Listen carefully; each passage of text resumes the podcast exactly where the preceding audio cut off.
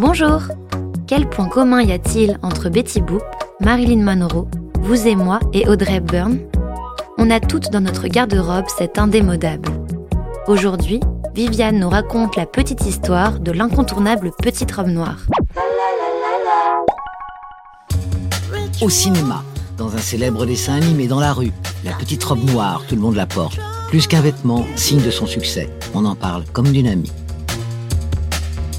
En 1926, le magazine Vogue publie le croquis d'une petite robe noire, apparemment toute simple mais signée Chanel.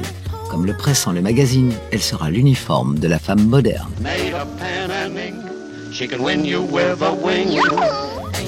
Au début des années 30, carrossée comme une pin-up, Betty Boop soi-même entre dans la carrière avec une petite robe noire, ras des fesses pour rester poli. Résultat, les foudres de la censure s'abattent sur elle et la petite robe noire doit céder la place à une sage petite robe rouge. Mais quel honneur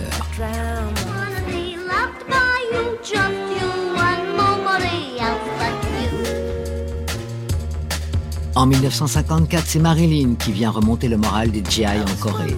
Une simple petite robe noire à bretelles, sans commentaire.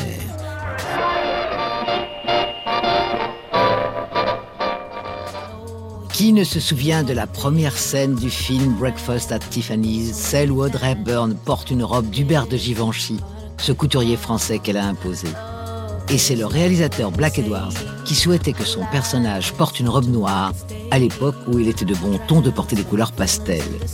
La petite robe noire lui dit merci.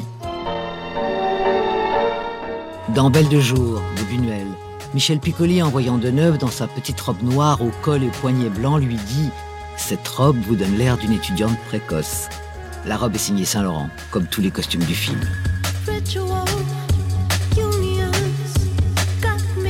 Tous les hommes se sont imaginés un jour en grand blond avec une chaussure noire.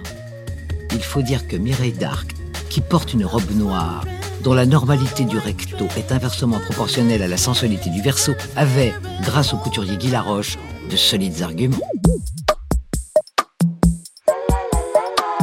Petite Histoire 2 est un podcast coproduit par TV Only et Initial Studio, adapté du magazine audiovisuel éponyme, produit par TV Only, Jean Monco et Séverin Delpont, imaginé et commenté par Viviane Blassel et écrit par Benjamin Doise sous la direction de Viviane Blassel. Production éditoriale, Sarah Koskiewicz et Louise Nguyen, assistée de Sidonie Cotier. Montage et musique, Johanna Lalonde avec la voix de Viviane Blassel et Louise Nguyen.